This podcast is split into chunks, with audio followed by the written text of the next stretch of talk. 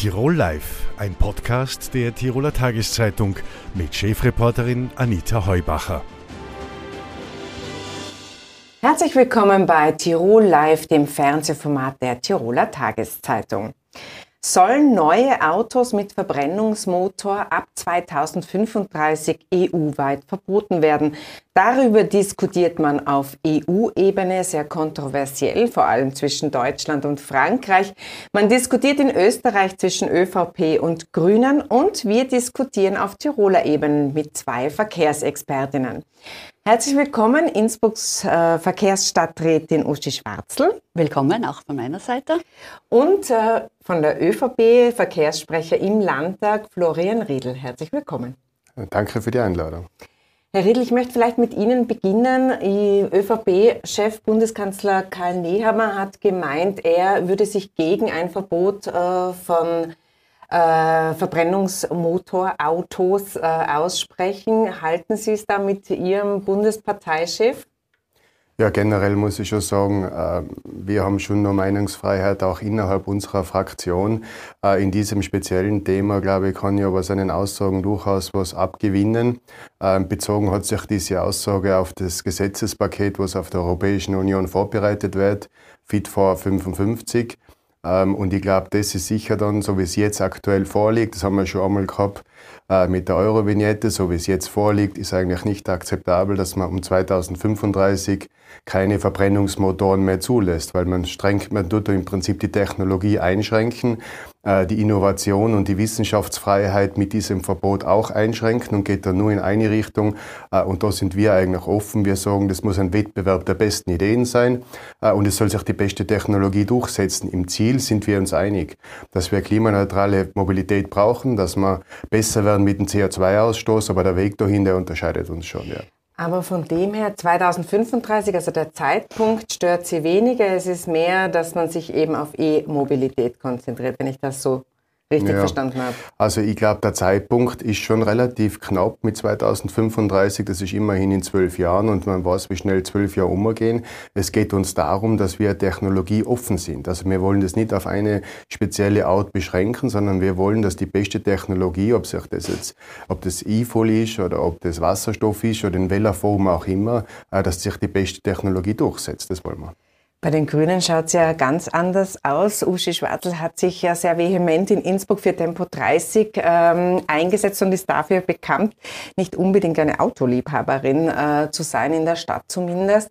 Äh, bei den Grünen ist es so, Sie sind für das Verbot, nehme ich an.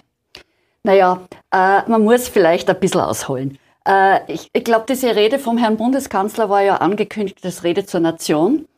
Äh, da erwartet man sich eigentlich ein bisschen Visionäres.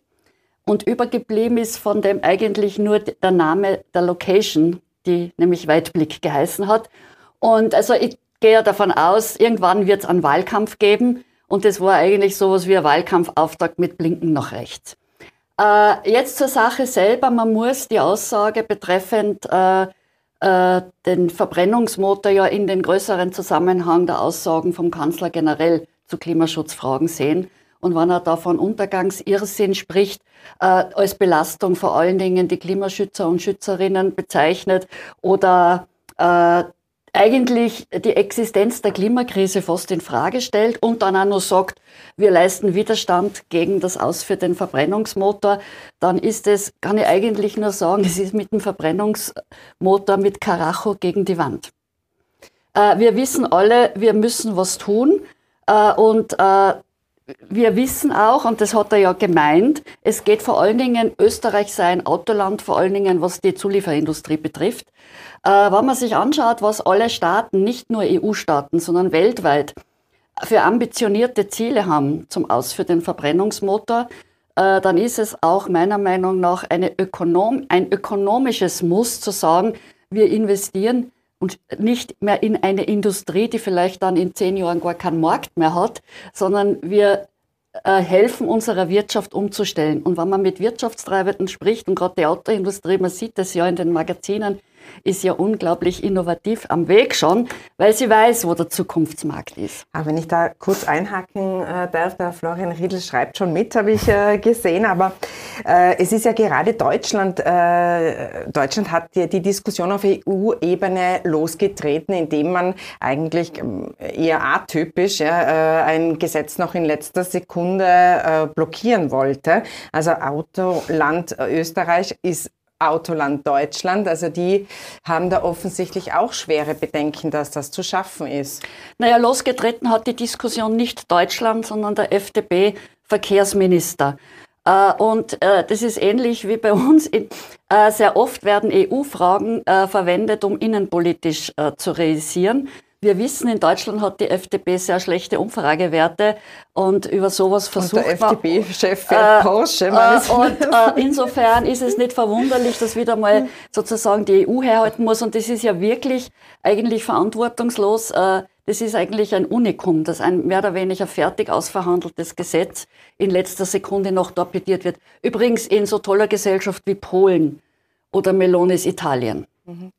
Also Sie meinen, es ist eher äh, parteipolitisch äh, motiviert. Äh, wie sehen Sie das, Herr Riedl? Ja, also ich bin grundsätzlich immer lösungsorientiert und versuche die Fakten äh, zu durchleuchten und abzuwägen.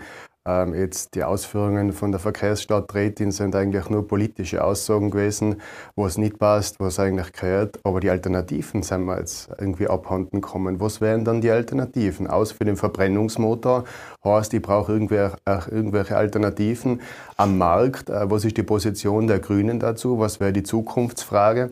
Und eins, was ich schon rückweisen muss, also die Klimakrise hat der Bundeskanzler nie in Frage gestellt. Und das habe ich jetzt einleitend betont. Wir sind ja auch für, für Klimaschutz, für nachhaltige Energie. Das ist ja nichts Neues, das haben wir immer schon gewesen. Äh, aber die Wege unterscheiden uns. Und deshalb meine Frage an die Verkehrsstadträtin, was wäre Ihr Zugang, ähm, wo es die alternativen Antriebsformen sein? Weil das darf ich schon erinnern. Äh, in der Koalitionsverhandlung mit der SPÖ haben wir sehr wohl im Regierungspapier immer geschrieben, ähm, alternative Antriebsformen. Wir haben dezidiert nicht irgendwelche äh, Produkte herausgeklaubt und dort dezidiert eingeschrieben, sondern wir haben immer geschrieben, alternative Antriebsformen, ähm, weil ja der Stand der Technik nicht so ist, dass eine Richtung jetzt die vorgegebene also richtige ist. würde dann reichen vom Wasserstoff bis zum E-Auto. Was ist denn da der Lösungsansatz ja, der Grünen? Ich glaube, wir beschäftigen uns ja sowohl auf Landes- als auch auf Stadtebene sehr intensiv mit der Dekarbonisierung des sogenannten des öffentlichen Verkehrs.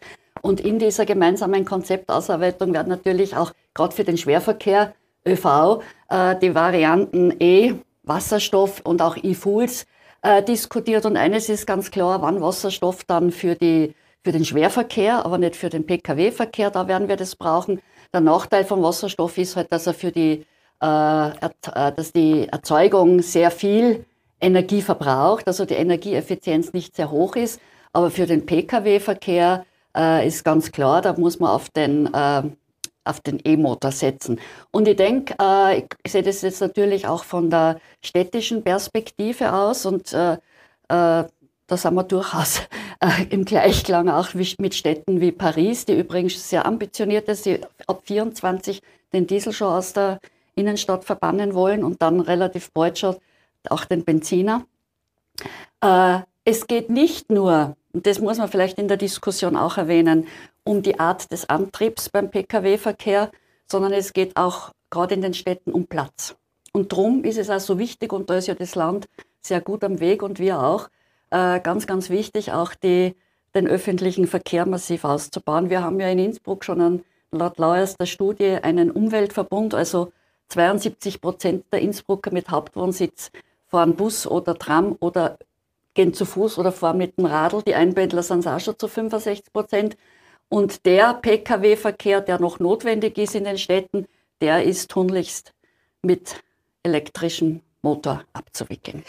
Äh, es soll also auf der einen Seite beim ÖPNV, wenn ich es äh, richtig verstanden habe, da würden Sie meinen, dass diese E-Fuels eine Lösung wären? Nein, die also, E-Fuels nicht, wann dann Wasserstoff für lange Strecken. Also von synthetischen Treibstoffen, da sind Sie überhaupt nicht begeistert, wenn ich das so äh, Weil da richtig die, verstanden äh, habe. Die, also was uns die Experten sagen, die Energieeffizienz sehr schlecht ist. Das Thema E-Fuels, das ist etwas, äh, was die ÖVP sehr stark ins Treffen führt. Man sagt also, die Verbrennungsmotoren müssten sozusagen erhalten bleiben, wenn sie mit E-Fuels betrieben mhm. werden, sei mhm. das auch kein CO2-Problem. Zumindest bei der Herstellung braucht es mehr Strom für den synthetischen Treibstoff. Was ist da Ihre Annäherung? Ja, also was ich schon unterstreichen kann, und deswegen habe ich ja die Frage jetzt gestellt, was die Alternativlösungen ähm, von der Verkehrsstadträtin wären. Äh, E-Fuels ist aus unserer Sicht sehr, durchaus ein attraktives Produkt derzeit, und das betone ich derzeit, ist der Wirkungsgrad relativ gering. Also die durch die Umwandlung und durch die Stromerzeugung und bis dann das rauskommt am Ende des Tages für die Umwandlungsenergie, haben wir große Wirkungsgradverluste. Da gebe ich Ihnen vollkommen recht. Aber was hat das jetzt zur Folge, wenn wir wieder auf den Gesetzesvorschlag von der Europäischen Union kommen mit 2035?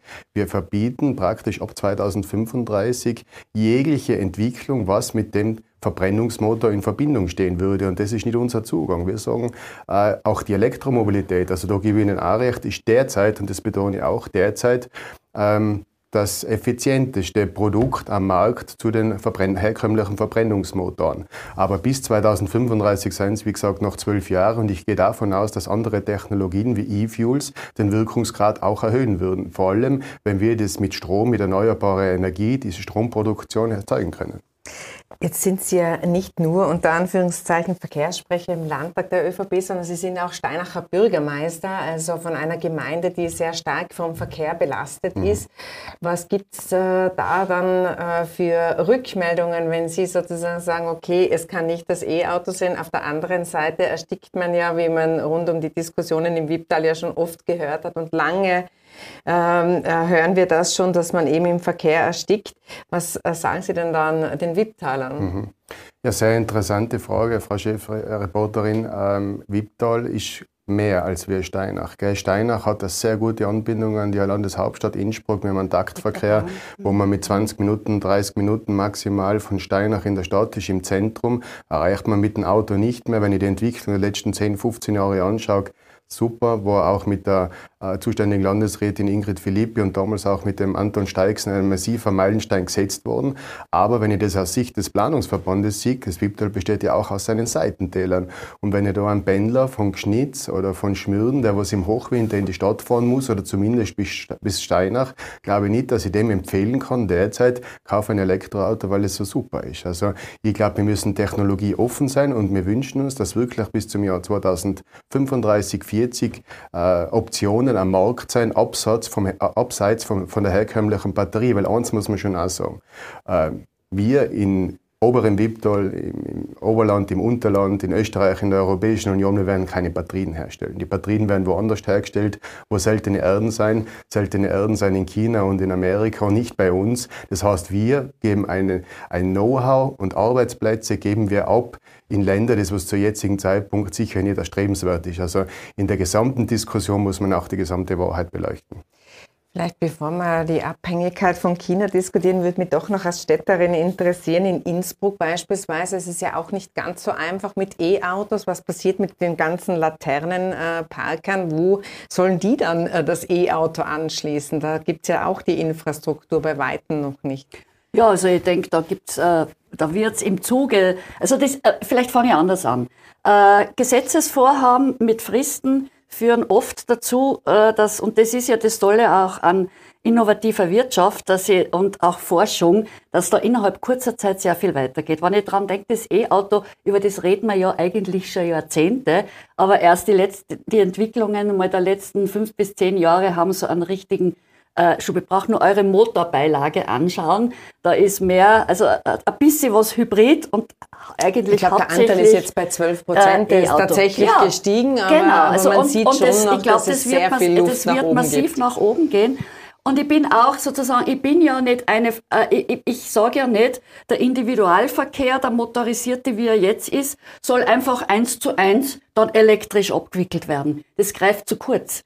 Äh, der, die E-Mobilität löst nicht alle unsere Mobilitätsfragen, sondern die müssen wir anders lösen. Gerade in den Ballungsräumen. Ja, ich habe schon gesagt, Radwegeausbau, äh, E-Bikes, wir müssen jetzt Radwege ins Umland bauen, die jahresdurchgängig befahrbar sind, weil immer mehr mit dem E-Bike ist immer mehr möglich. Man sieht ja jeden Tag. Und sozusagen, das E-Auto ist nicht das Heilmittel. Aber es, und die Mobilität wird sich in den nächsten Jahren generell massiv verändern. Und ich sage ja nicht, dass es keine Autos mehr geben, das ist ein Blödsinn.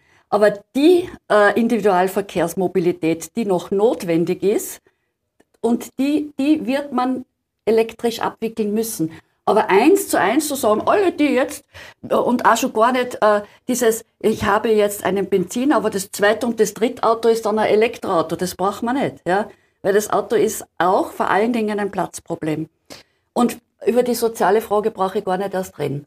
Weil sozusagen äh, eine gute Öffi-Anbindung ist für Menschen, die sich gar kein Auto leisten können, wesentlicher als die Diskussion, ob E-Auto oder Verbrenner.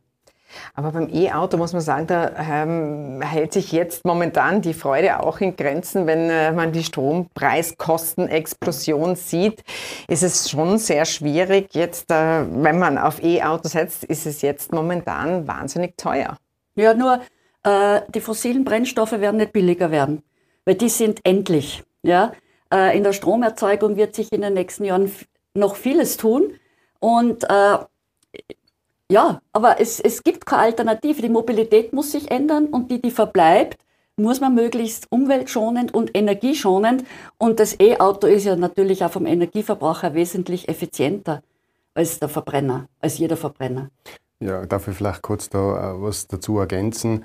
Äh, in viele Sachen, da unterscheidet ja uns der Zugang dazu nicht. Gell? Das Einzige, wo ich jetzt oder wir als Volkspartei darauf hinweisen möchten, dass mit der vorliegenden Gesetzesvorlage die Richtung vorgeben ist. Und die Richtung wäre dann nur mehr Forcierung der Elektromobilität und das ist nicht unser Zugang. Und äh, ich glaube auch, dass es andere alternative Antriebsformen auch noch braucht, aber ich würde Sie schon bitten, Frau Verkehrsstadträtin, äh, Tirol, wenn man das jetzt wieder aufs Land Tirol Vorbrechen besteht halt mehr als wir nur aus dem Ballungsraum Innsbruck. Ich wäre an vom Seitental, vom Sellerantal nicht sagen können, fahr du mit einem Elektrorad raus. Also das würde ich schon sagen, dass man das gesamtheitlich betrachten muss. Und wo wir uns einfach verwehren, ist die Vorgabe, was ist richtig, was ist falsch. Wir wollen keine Planwirtschaft, wo wir sagen, das ist richtig und das ist falsch. Wir wollen eine normale Marktwirtschaft, äh, wo im Prinzip die besten Ideen und die besten Produkte auf dem Markt sich etablieren. Das ist unser Zugang. Aber technologieoffen sind, müssten ja die Grünen eigentlich ja, auch sein, wir, oder? Sind immer technologieoffen. Aber was ich nicht verstehe, ist, dieses, dieses Gesetzeswerk ist sozusagen vor der Finalisierung, ist über Jahre ausgehandelt worden. Und jetzt um eine Minute vor zwölf kommt das plötzlich daher. Das hat natürlich ja, einen Hintergrund. Natürlich, aber äh, Frau Stadträtin, äh, ein Blödsinn wird ein Blödsinn bleiben. Und ich bin froh, ja. dass zum Beispiel Deutschland jetzt noch die Notbremse gezogen hat. Äh, und es ist ja nicht nur Deutschland, sondern es ist auch Tschechien, Bulgarien und eben Italien. Äh, und ich glaube auch, dass in Österreich, wenn jetzt da die freien Kräfte sein, wäre halt wahrscheinlich Österreich dafür gewesen. Aber ich glaube, im Grunde ist es gescheiter, das Tempo rauszunehmen und über das nochmal nachzudenken. Weil mit der Euro-Vignette, das war auch ein Blödsinn. Aus unserer Sicht Sicht in Tirol ist das eine Katastrophe, wie sowas auf den Weg gebracht werden kann. Und wie Gesetze entstehen, das wissen wir alle. Die werden vorbereitet und jemand, der sich nicht im Detail mit diesem Gesetz beschäftigt, der stimmt halt mit, ohne dass er sich auskennt. Also da würde ich schon man es gibt auch Tiroler Vielleicht muss man die, muss man die Euro-Vignette, was Sie da kurz angesprochen haben, erklären. Das hätte also geheißen, dass die Fahrt über den Brenner genau. günstiger wird, als sie derzeit ist. Und das kann natürlich nicht im Interesse genau. äh, unseres Landes sein. Darf ich vielleicht nur eine Bitte. Antwort geben? Äh, natürlich unterscheidet sich ein Ballungsraum aber da geht es ja nicht nur um Innsbruck, ja. es gibt Bezirkshauptstädte, die sind auch Ballungsräume. Äh, und natürlich äh, gibt es unterschiedliche Mobilitätsbedürfnisse, aber das Ziel muss sein, dass sie die Menschen, dass, dass sie möglichst schnell, wo immer es geht, auf ein Hochleistungsöffi umsteigen können. Ja? Das heißt, ich kann nicht in jedes Seitental eine Straßenbahn einbauen, aber ich, erstens ist das der Busverkehr in Ausbau und zweitens, ich habe dann bei den Umstiegstellen und Hochleistungsfähigkeit Schienen gebunden, da große Plätze, wo man abstellen kann und umsteigen kann. Also die Mobilität wird eine vielfältige sein in Zukunft und nicht eine einseitige. Ich persönlich freue mich ja auf das autonome Fahren, wenn dann irgendwie das Auto von selber fährt. Aber bitte. Ja, vielen herzlichen Dank für den okay. Besuch im Studio. Danke. Ich hätte noch eine allerletzte Frage, die mit Ja oder Nein zu beantworten. Kommt das Verbot? Der Verbrennungsmotoren? Wird das so kommen? Mit, oder? mit Ja oder Nein? Ja. Ho hoffentlich Nein. Ich sag Ja. ja, dann werden wir sehen. Vielen herzlichen Dank. Dank. Danke. Danke auch. Mein nächster Gast kommt aus Reit bei Seefeld und ist schon sehr lange in der Musikbranche tätig. Sie hat mit dem Bob-Duo Karma Erfolge gefeiert und ist jetzt als Solokünstlerin unterwegs. Herzlich willkommen, Carmen Tannig. Hallo, freue mich sehr. Hallo. Carmen, ähm, Sie sind schon lange in der Musikbranche als Tirolerin nicht ganz einfach. Jetzt äh, soll es so sein, dass Sie nicht mit einem Duo oder mit einer Band auftreten, sondern als Tannic. Genau. Und äh, wie ist es denn zu dieser Entscheidung gekommen? Sowas wächst ja. Also ich schreibe generell viel Musik und äh, manchmal äh, gibt es ja dann Stücke, die will man ja für sich behalten, weil sie ja dann doch äh, viel bedeuten. Und äh, so ist eigentlich dieses äh, ganze Vorhaben gewachsen und es sind immer mehr Songs dazugekommen und schlussendlich äh, war es ganz klar, dass ich ein Album machen möchte mit meinen Songs, mit meinen Ideen und äh, genau. Und da ist eben mein Album Tannic entstanden. Das äh, Tannic, das Album, das, äh, da hören wir jetzt mal kurz Sehr rein, gern. würde ich Sehr meinen, damit wir da eine Vorstellung bekommen. Two ways to live, two ways to grow.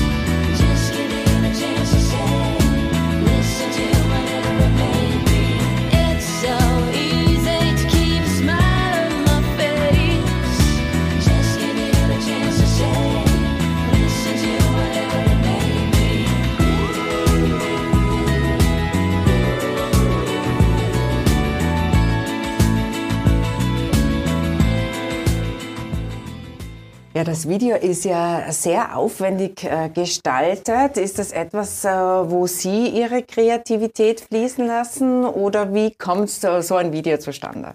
Bei mir passiert es meistens so, dass ich schon äh, sehe, wie es ausschauen soll und dann muss man die richtigen Leute dazu finden und ich bin Gott sei Dank fündig geworden, habe eine tolle Künstlerin aus Polen äh, gefunden, die Marta Worozowa und die ist einfach wahnsinnig talentiert in Sachen Animation und äh, eben bei mir eben die Collagen und gemeinsam haben wir eben dieses Video dann die Idee äh, fertiggebracht und ich war super happy mit dem Ergebnis, ja. Jetzt ist ja der Name Tannik, das leitet sich natürlich von Tannig ab, äh, der Genau. erste Teil zumindest, aber wie Genau. kommt denn der Rest zustande? von Tannic. Ähm, es ist bei mir ganz einfach gewesen, dass man über die Jahre ständig bei seinem Kopfhörer dieses Signal kriegt, wenn sich's connectet. Äh, ich bin verbunden mit meinem, äh, was auch immer Gerät, Carmen Tannic. Und äh, so ist es hängen geblieben und äh, kurzum, das ist dann mein Name geworden. Und ich wollte schon ein Pseudonym haben, aber eines, was eben mit mir in Verbindung gebracht werden kann, weil äh, es schon so viel von mir ja gibt und preisgibt, dass das, dass es genau so passt. Wunderbar. Ja. Sie sind aufgetreten als Vorgruppe von äh, Sarah Connor und da haben Sie schon von sehr, vor sehr, sehr vielen Leuten gespielt. Wie ist das so, vor so vielen aufzutreten? Ja, es ist äh, eben letztes Jahr eben im Zuge ihrer Sommertournee habe ich einige äh, Konzerte eben als Support äh, mitfahren können und ja, die zieht natürlich eine riesen Menge an, an Leuten an und äh, es war Wahnsinn und vor allem eben mit der eigenen Musik ist es schon ein großes, großes Erlebnis. Und äh, wenn man merkt, dass man die Leute berührt mit dem und, und ja, das äh, werde ich nie vergessen. Ja. Jetzt ist es ja so, dass in zwei Wochen Ihre Europatournee äh, beginnt. Die wird dann einen Monat lang dauern. Ja. Und ihr seid da unterwegs, erstens mit der Rockband RPWL. Genau. Und äh, da seid ihr in Deutschland, in England, in Frankreich und in Polen. Äh, Genau. Ist die Gefahr groß, dass man irgendwann einmal äh, die Länder verwechselt? Ich äh, habe zu Ohren bekommen, dass es so sein wird. Und äh, ja, ich werde mir da schon durchschummeln. Jetzt ist es ein weiter Sprung von der Sarah Connor zur RPWL, so einer äh, Rockband, oder ist das etwas, äh, was trotzdem für Sie funktioniert? Ähm, es funktioniert äh, für mich und es funktioniert zum Beispiel auch für RPWL. Ähm, ich glaube, es ist recht schwer, meine Musik in eine Schublade zu stecken. Ähm, es ist äh, bei mir so viel möglich und das ist ja das Schöne, dass man letztes Jahr eben äh, bei einer Künstlerin war, die was diesen tollen deutschen Pop macht und ich jetzt mit einer Art Rockband unterwegs bin. Ich glaube, das wird wunderbar. Ja. Der Hupsi Tränkwalder hat äh, bei uns in der Tiroler Tageszeitung, siehe mal, das muss ich vorlesen, das hat er sehr schön geschrieben. Über allem thront diese Stimme, mal engelsgleich glasklar, mal Vintage Soul, mal femme Ja, da- fatal. Da. hat er sich ziemlich ausgelassen, aber das beschreibt eben auch den, vielleicht den Sprung vom Pop zum, zur, zur Rockband. Ja. Wann sieht man den Tannic in Tirol? Ja, hoffentlich bald. Also ich mache jetzt meine Tour. Es wird im Sommer eine neue Single geben. Ich arbeite am zweiten Album und äh, natürlich planen wir dann auch Termine in Österreich und hoffentlich dann auch in Tirol. Und ja, das wird auf, das steht ganz oben auf meiner Agenda quasi. Ihr Album ist ja schon 2021 äh, erschienen. Wir wissen damals äh, Hochzeit der Pandemie. Wie ist es denn Ihnen in der Pandemie ergangen? Es haben Sie ein neues Album auf den Markt gebracht und da gab es keine Möglichkeiten aufzutreten. Wie sind Sie damit zurechtgekommen? Mm, Das Album war fertig, wir haben es noch nicht released und äh, sind natürlich gezwungenermaßen dann auf einen anderen äh, Veröffentlichungstag äh, gekommen und ähm, das hat dann auch gepasst. Also wir sind halt alles, wir haben alles ein bisschen nach hinten verschoben und ich habe mich in der Zeit, wo alles sehr ruhig war und äh, die Konzerte eben alle ausgefallen sind, habe ich mich halt mit Videos beschäftigt, mit äh, neuen Songs, mit Aufarbeiten, Vorarbeiten. Also ich war gut beschäftigt. Also Ja. Sie sind vielseitig. ähm, es ist ja auch so, dass äh, jetzt am Ende oder nach der Pandemie die Veranstalter äh, ein Thema haben, insofern, als dass jetzt plötzlich dieser Flaschenhals aufgegangen ist und dass alle jetzt äh, wieder auftreten wollen. Das hat oft zur Folge, dass sich gerade kleinere äh, Bands und Gruppen schwer tun. Ist es auch eine Erfahrung, die Sie, ihr oder Sie gemacht haben? Also bestimmt die kleineren Bands, die stellen sich natürlich hinten an. Äh, Für die größeren ist es ja einfacher. Und man muss ja auch ähm, sich eingestehen, dass durch die Pandemie äh, viele Clubs, viele ähm, Veranstaltungsmöglichkeiten ja auch aufgeben mussten und somit die Leute, was halt auftreten wollen, ja doch viele waren und äh, sich auf diese, auf diese Veranstaltungsmöglichkeiten dann gestürzt haben. Und äh, umso äh, mehr freut es mich, dass ich die Möglichkeit habe, eben äh, damit zu fahren und meine Songs zu singen. Jetzt werden Sie, wie wir schon festgestellt haben, quer durch Europa unterwegs sein.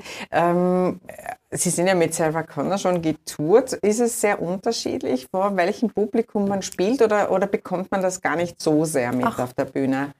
Doch, es, äh, man, bekommt, man bekommt es mit. Ähm, es ist, äh, ich denke mir immer, wenn Musik an berührt, dann ist das Publikum auch bereit, es aufzunehmen. Und es ist egal, was es normalerweise hört. Oder also es ist ja vielleicht immer Überzeugungsarbeit nicht, aber, aber man muss ja immer offen sein für was Neues. und äh, das nehme ich mit, ja genau. Und ich glaube, äh, in England wird es anders sein wie in Frankreich. Und ja, ich, bin ganz gespannt, wie sich das dann anfühlen wird. Und ist es so, dass äh, vielleicht, äh, keine Ahnung, die Franzosen etwas temperamentvoller sind als die Deutschen äh, vielleicht, oder? Ich war letztes Jahr, war ich schon mal in Frankreich mit Hennig. Das war wirklich ein ganz rührender Abend. Wahnsinnig bewusst zugehört und, und ja, also man hat richtig die Liebe dazu gespürt und das war wirklich unvergessen. Und ja, ich bin gespannt, wie es in Deutschland wird. Ja, wir sind auch gespannt. Wir Ja. freuen uns, wenn Sie in Tirol auftreten. Toi, toi, toi für die Europatournee und herzlichen Dank für den Besuch im Studio. Danke vielmals für die Einladung. Vielen Dank. Herzlichen Dank bei Ihnen fürs Zusehen. Tirol Live können Sie wie immer auf tt.com nachsehen und via Podcast nachhören. Tirol Live, ein Podcast der Tiroler Tageszeitung. Das Video dazu sehen Sie auf tt.com.